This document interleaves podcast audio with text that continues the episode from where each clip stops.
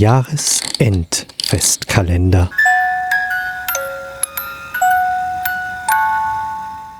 Eismaschine von Matthias Kleinmann, vorgelesen von Meo Mespotin.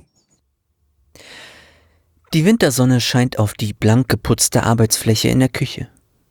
Vom Fenster auf dem kahlen Ast des einzigen Baumes im Vorgarten sitzt, wie betäubt, ein graues Eichhörnchen. Das große Buffet ist bereits abgebaut. Alle haben geholfen. Ihre Stimmen höre ich im Wohnzimmer. Drei oder vier parallele Gespräche über die Familie, die Arbeit, die Pläne. Auf der Arbeitsfläche steht ein funkelndes Gerät, von dem Sie mir bereits erzählt haben, die Eismaschine. Ich schaue hinein und entdecke einen Knethaken, der kontinuierlich eine gelblich-weiße Masse rührt.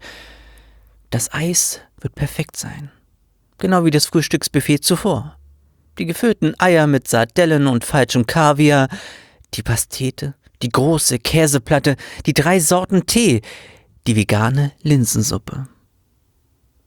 Genau wie die drei Torten, die im Kühlschrank auf uns warten. Es wird so perfekt sein. Wie sich unsere Gastgeber wohl auch ihr Leben ausgemalt haben, in diesem Haus 20 Kilometer vor der Stadt. Perfekt, oder wenigstens zufriedenstellend. Nur, dass sie sich nicht mehr lieben. Er hatte vorgestern einen Zusammenbruch. Heute schrie, sie weint seit einer Woche am Telefon, weil ein Carport, eine Trockenmauer, ein Dampfgarer und eine Eismaschine, weil Blumen zum Valentinstag und der Ball des Sports keine Basis sind. Nicht, wenn seine Geschichten abgeschmackt sind und ihre Sätze nur ewige Variationen von Nimm mich ernst, du Arsch. Keine Absage. Mit den Vorbereitungen gestern haben sie sich abgelenkt. Darum dreht sich jetzt dieses Vanilleeis in einer 500 Euro teuren Maschine und darum wird am Mittwoch das Carport aufgebaut, als wenn irgendwer noch Hunger hätte. Sie haben sich bisher noch geschont, glauben Sie aber ihre Lippen sind gesprungen vom vielen Draufbeißen, und beide ziehen vielsagend die Augenbrauen hoch, wenn der andere einer seiner alten Geschichten beginnt, senken den Kopf, weil sie sich füreinander schämen.